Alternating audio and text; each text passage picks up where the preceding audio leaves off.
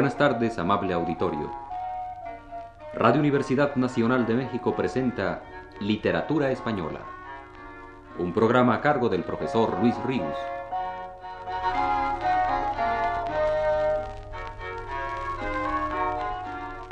El profesor Luis Ríos nos dice en su texto más reciente,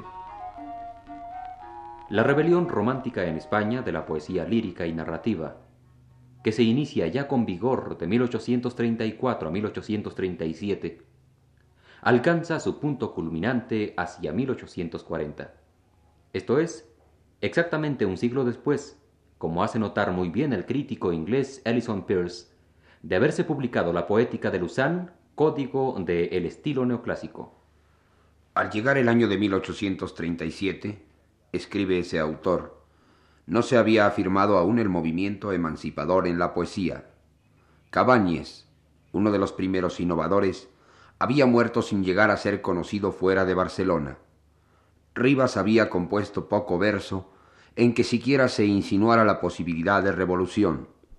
Salas y Quiroga, al que Byron y Hugo habían revelado un nuevo mundo, daba pocas muestras de tal revelación en sus propias composiciones. En 1837, Espronceda aún no había publicado su Estudiante de Salamanca, ni su Diablo Mundo, ni tampoco había coleccionado sus versos.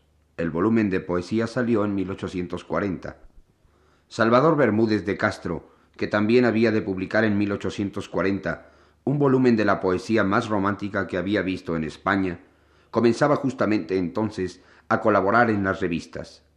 Zorrilla aún era un muchacho, siendo en 1837 cuando, junto a la tumba de Larra, recitó los versos que le hicieron famoso.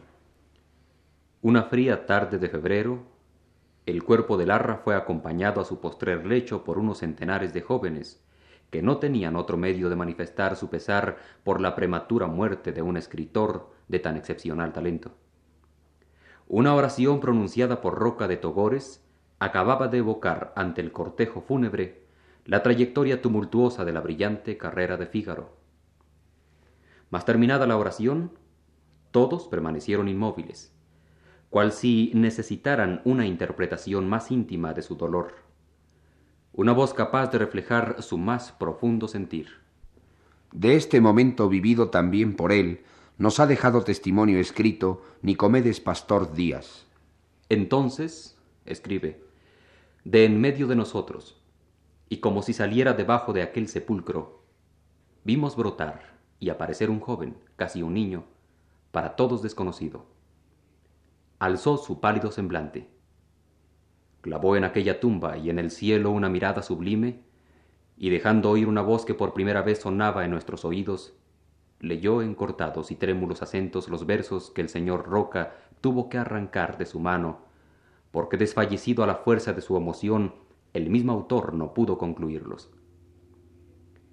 Nuestro asombro fue igual a nuestro entusiasmo.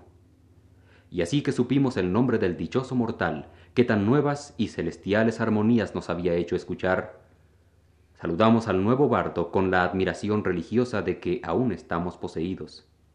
Bendijimos a la providencia que tan ostensiblemente hacía aparecer un genio sobre la tumba de otro. Y los mismos que en fúnebres pompas habíamos conducido al ilustre Larra a la mansión de los muertos, salimos de aquel recinto llevando en triunfo a otro poeta al mundo de los vivos y proclamando con entusiasmo el nombre de Zorrilla.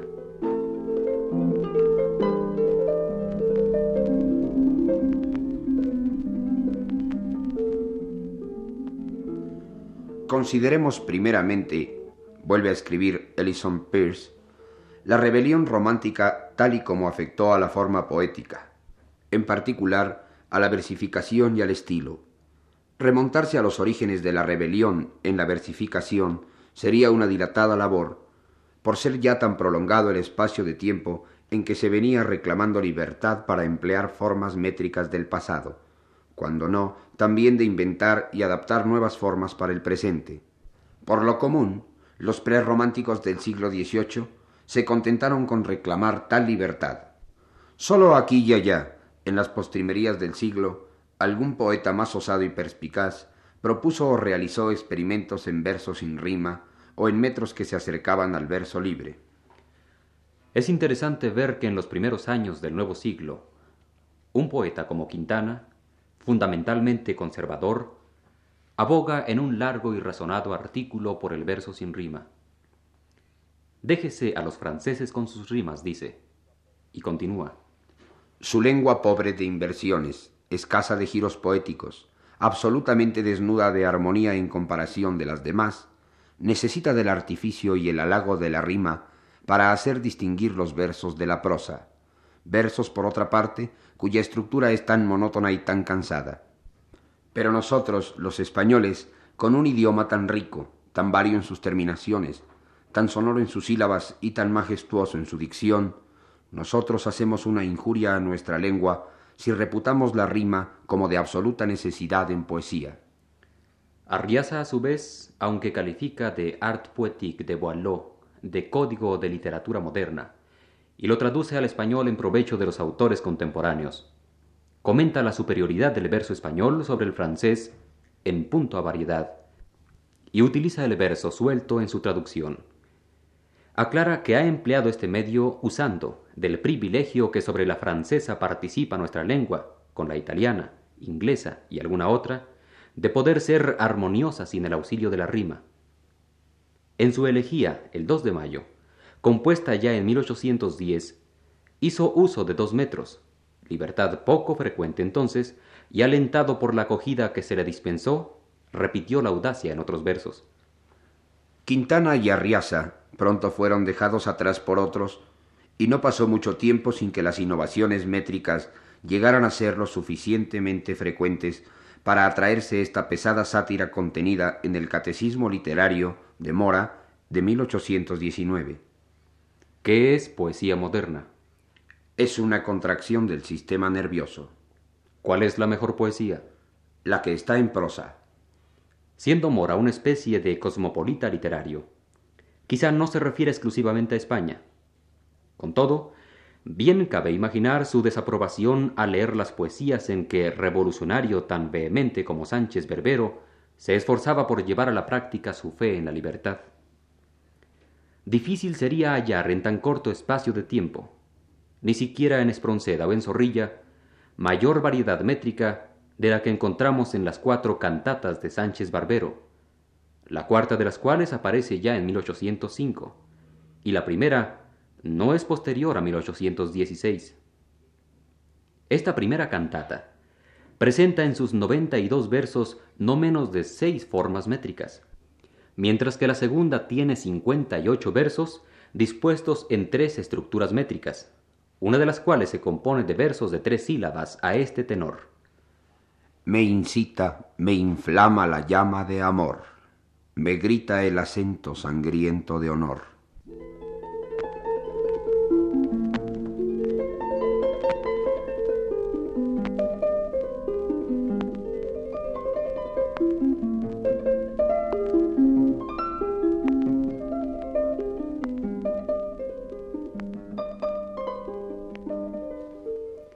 Pero es preciso llegar a Espronceda para apreciar en toda su amplitud la nueva versificación romántica. En ningún aspecto es Espronceda más verdaderamente el típico romántico español, escribe otra vez Alison Pierce, que en sus innovaciones métricas. Ha revolucionado la versificación, declaró Ros de Olano en el prólogo a los cantos primero y segundo de El Diablo Mundo, y aunque tal afirmación no tiene en cuenta la obra de sus predecesores, no constituye una exageración desmedida. La canción del pirata composición que sólo tiene 90 versos, aparte las repeticiones del estribillo, se basa en una triple escala métrica que diestramente varía para que el sentido se repita al modo del eco. Para la narración introductoria, se sirve de dos plácidas octavillas italianas, metro que no vuelve a usarse en el poema. A partir de entonces, todo está en estilo directo, expresado en versos cortos y tajantes como cuadra al brusco tono de un capitán pirata. Dos metros de ese tipo, una sextina octosilábica, cuyo segundo verso es un verso quebrado en cuatro sílabas, y una octavilla cuadrisílaba alternan buscando la variedad, variedad que, para todo aquel cuya apreciación es meramente visual, aumenta con la aparente introducción de un nuevo metro para el estribillo. Escuchemos la canción del pirata para notar en ella lo antes dicho y esto otro que, comparando la poesía anterior a Espronceda con la del autor del canto a Teresa y en general con toda la romántica, escribía también Ros de Olano. Antes, la poesía estaba reducida a asimilar en uno o dos versos el galopar monótono de un caballo de guerra, por ejemplo. Y hoy, nuestro aventajado poeta expresa con los tonos en todo un poema, no sólo lo que sus palabras retratan, sino hasta la fisonomía moral que caracteriza las imágenes, las situaciones y los objetos de que se ocupa. Esta es la armonía del sentimiento, llevada a la perfección por el sentimiento íntimo y delicado del que escribe.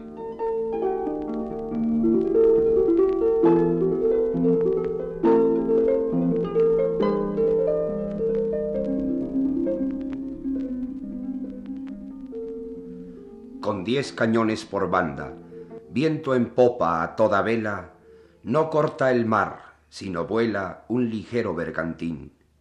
Bajé el pirata que llaman por su bravura el temido, en todo mar conocido del uno al otro confín. La luna en el mar riela, en la lona gime el viento, y alza el blando movimiento olas de plata y azul. Y ve el capitán pirata cantando alegre en la popa, hacia a un lado, al otro Europa, y allá en su frente Estambul. Navega, velero mío, sin temor, que ni enemigo navío, ni tormenta, ni bonanza, tu rumbo a torcer alcanza, ni a sujetar tu valor. Veinte presas hemos hecho a despecho del inglés, y han rendido sus pendones cien naciones a mis pies. Que es mi barco mi tesoro, que es mi Dios la libertad, mi ley la fuerza y el viento, mi única patria la mar. Allá muevan feroz guerra ciegos reyes por un palmo más de tierra, que yo tengo aquí por mío cuanto abarca el mar bravío a quien nadie impuso leyes.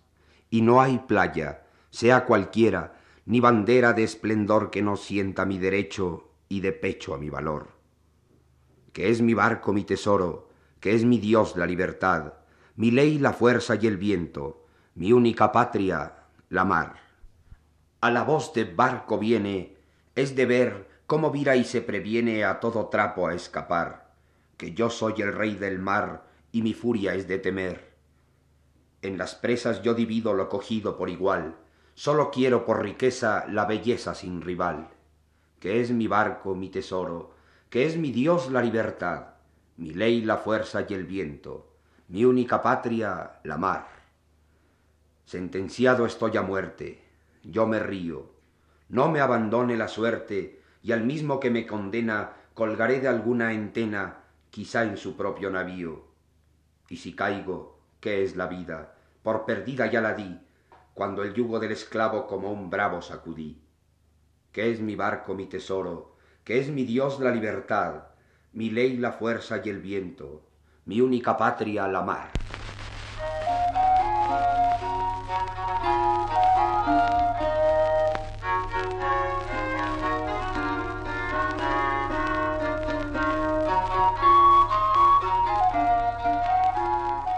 Radio Universidad Nacional de México presentó Literatura Española, un programa a cargo del profesor Luis Ríos.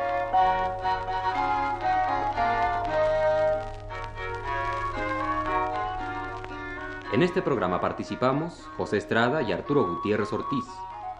Agradecemos su atención y les invitamos para el próximo sábado a las 18 horas. Buenas tardes.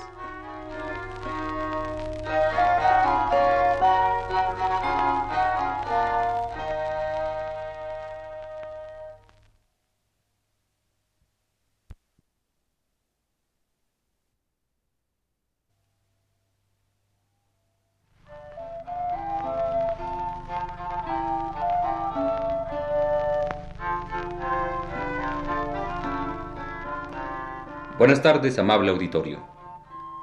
Radio Universidad Nacional de México presenta Literatura Española, un programa a cargo del profesor Luis Ríos.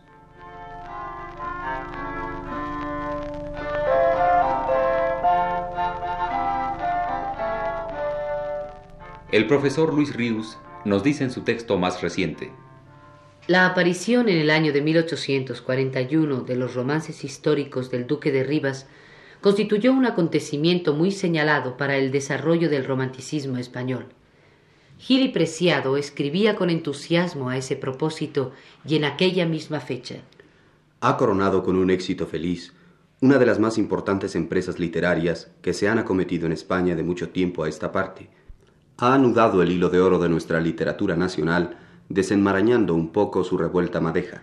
El reencuentro del romance épico lírico breve no sólo significaba el gusto por una época pretérita, fuga característica del espíritu romántico, sino la predilección por una forma expresiva más natural y más recia, en la que sonoridad y sencillez se amalgaman con extraña perfección. En el prólogo a sus romances históricos, expresamente llama la atención el autor en la importancia que a ese metro le concede, y dice Buscándose en los tiempos feudales y en los siglos caballerescos los asuntos y el colorido de la poesía actual, ningún otro metro podría encontrarse más a propósito, como castizo y original, como nacido en la época misma de los héroes que ahora se celebran, como depósito de esos matices mismos que hoy se buscan con tanto empeño, y como el más adecuado, en fin, por su sencillez, facilidad y soltura, a todos los tonos de la poesía, y por tanto, a los atrevidos, variados y desiguales vuelos del romanticismo.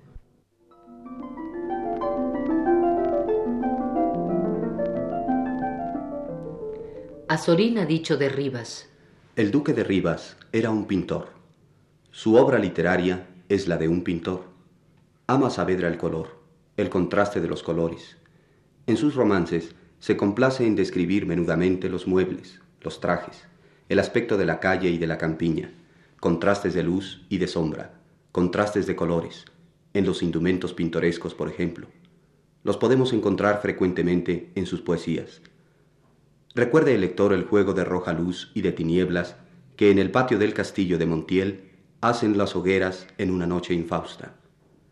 Aludimos al romance El fratricidio. Pero el duque de Rivas no es solo pintor en el color. Hay otra cosa más sintomática en su obra que la caracteriza.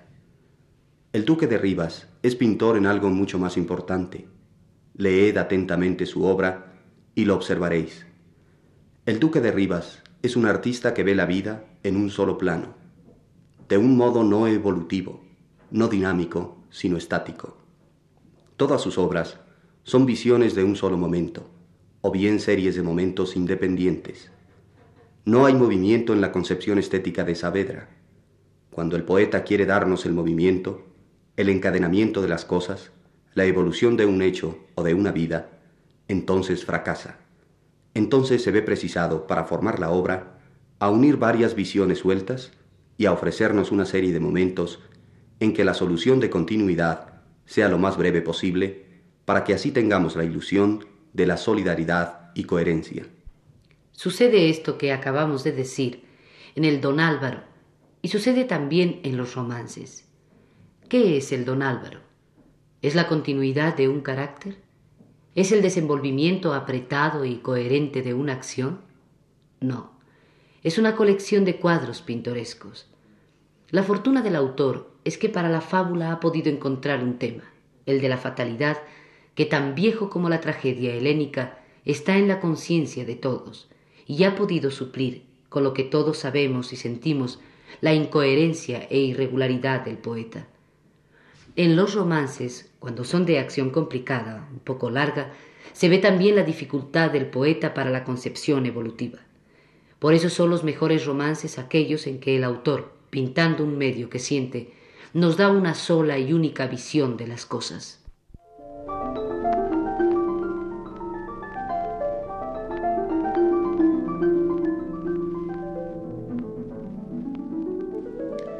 El campo del que Rivas tomó sus asuntos era amplio en el aspecto cronológico, ya que no geográfico.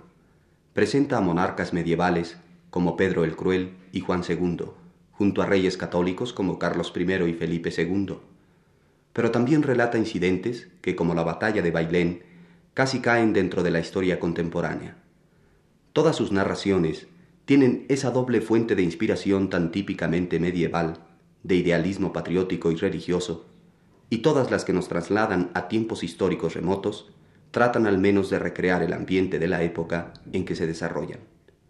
Oigamos el comienzo de una de las historias que el duque de Rivas narra, en ese caso en cinco romances, y que titula Una noche de Madrid en 1578. Se trata de la sigilosa historia de amor e intrigas políticas que en torno de la princesa de Éboli, doña Ana de Mendoza, viven tres personajes, Felipe II, Juan de Escobedo y el famoso Antonio Pérez.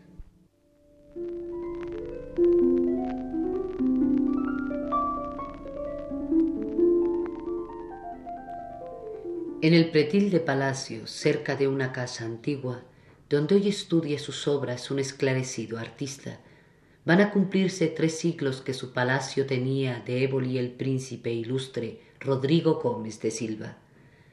Sus magníficos salones eran de la corte envidia, tanta riqueza y tal gusto en ellos resplandecía. Las más espléndidas telas hasta aquel tiempo no vistas que nuestras naves gloriosas transportaban de la China adornaban sus paredes del friso hasta las cornisas, y eran en sus balconajes pabellones y cortinas. Los portentos del Ticiano y los que el arte prolija de la Bélgica paciencia, émula de aquel, tejía, escaleras, antesalas y corredores vestían, pareciendo sus figuras figuras de bulto y vivas. Sobre ricos escritorios, cuyas puertas embutidas de concha y nácar formaban un laberinto a la vista, y sobre mesas de mármol de las sierras granadinas, de mosaicos de alto precio, de maderas exquisitas, juguetes de filigrana primorosos relucían, y búcaros olorosos de las españolas indias. En aquel siglo de Europa iguales no conocían sus carrozas y caballos, ya de tiro, ya de silla, y en joyas, galas y plumas, jarrones de oro y vajillas, los de un príncipe de oriente sus repuestos parecían, pero el tesoro más grande que en aquel palacio había, pasmo, prodigio y asombro de la corte de Castilla, era el de la gran belleza, el de la gracia expresiva, el del claro entendimiento, el de la alta gallardía de la esposa de Ruy Gómez, de la princesa divina, diosa de aquel rico templo, sol de aquella esfera y vida. Tres distintos personajes a diversas horas iban a rendirle obsequio oculto, a conquistar su sonrisa ardiendo sus corazones, aunque de edades distintas, en el delirante fuego que una beldad rara inspira. Melancólico era el uno, de edad cascada y marchita, macilento, enjuto, grave, rostro como de ictericia, ojos siniestros que a veces de una hiena parecían, otras vagos, indecisos y de apagadas pupilas, hondas arrugas, señales de meditación continua, huellas de ardientes pasiones mostraba en frente y mejillas, y escaso y rojo cabello, y barba pobre y mezquina, le daban a su semblante expresión rara y ambigua. Era negro su vestido, de pulcritud hasta nimia, y en su pecho campeaba del toisón de oro la insignia. Era el otro recio, bajo, de edad mediana, teñían sus facciones de la audacia las desagradables tintas, moreno, vivaces ojos, negros bigote y perilla, aladares y copete, boca grande, falsa risa, formando todo un conjunto de inteligencia y malicia, con una expresión de aquellas que inquietan y mortifican. Lujoso era su atavío, más negligente, y tenían no sé qué sus ademanes de una finura postiza.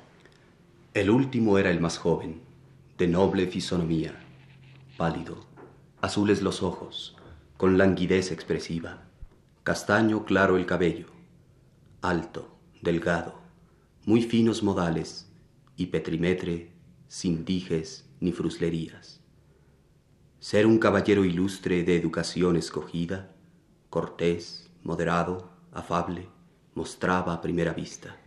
El primero iba de noche, desde que desparecían los crepúsculos de ocaso en las montañas vecinas, hasta que las altas torres de la coronada villa recordaban los sufragios de las ánimas benditas. Por la mañana el segundo frecuentaba su visita, cuando no estaba en su casa Rodrigo Gómez de Silva. El tercero entraba en ella sin hora ni época fija, pero siempre que encontraba alguna ocasión propicia. Y la gallarda princesa, la discreta, noble y linda, ¿por quién de ellos? Por ninguno. Cual la estrella matutina era su alma pura, como el sol su conciencia limpia. Mas lo que pasa en el pecho, solo Dios lo sabe y mira. Cuando la princesa estaba en la presencia aflictiva del primero, miedo helado por sus venas discurría. En la del segundo, grave se mostraba y aún altiva, pero inquieta y recelosa, midiendo sus frases mismas. Y con el tercero estaba, aunque silenciosa, fina, y sin temor ni recelo, pero triste y discursiva. El rey Felipe II, a quien España se humilla, es el galán misterioso de las nocturnas visitas. El segundo, Antonio Pérez, secretario que tenía del rey estrecha privanza, cual brazo de sus intrigas. Juan de Escobedo el tercero, amigo en quien deposita el insigne don Juan de Austria sus secretos y su estima.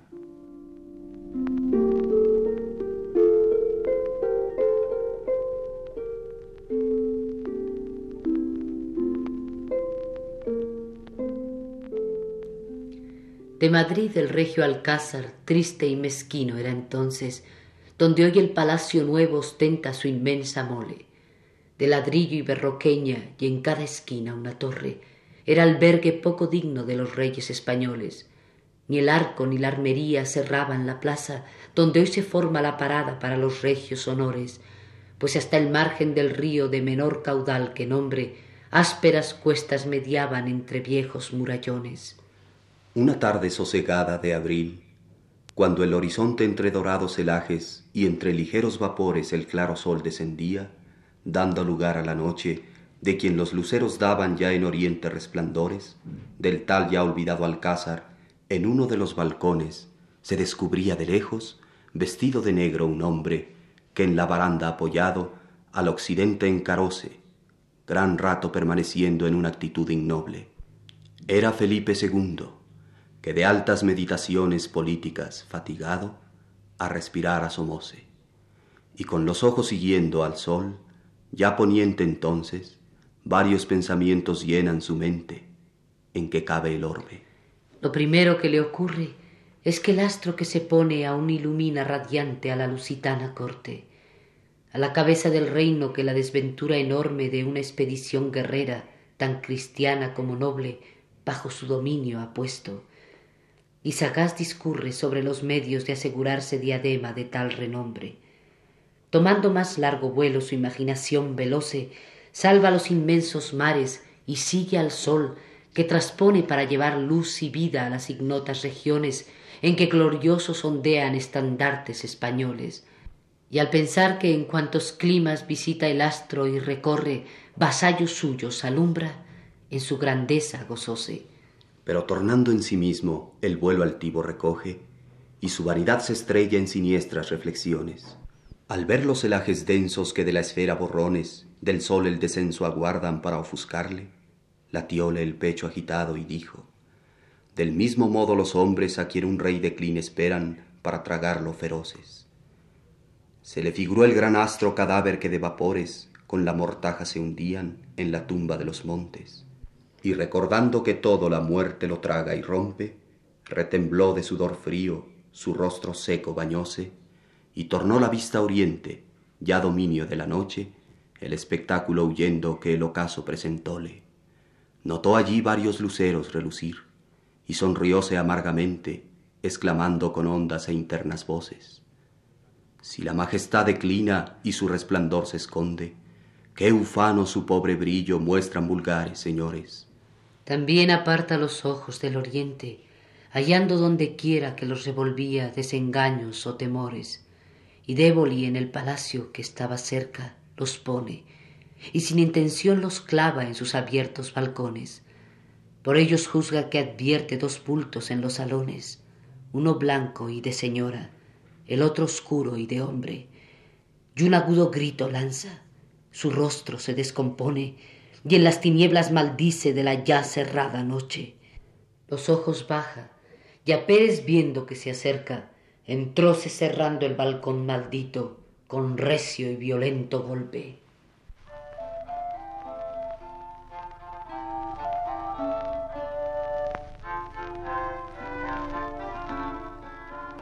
Radio Universidad Nacional de México presentó Literatura Española, un programa a cargo del profesor Luis Ríos.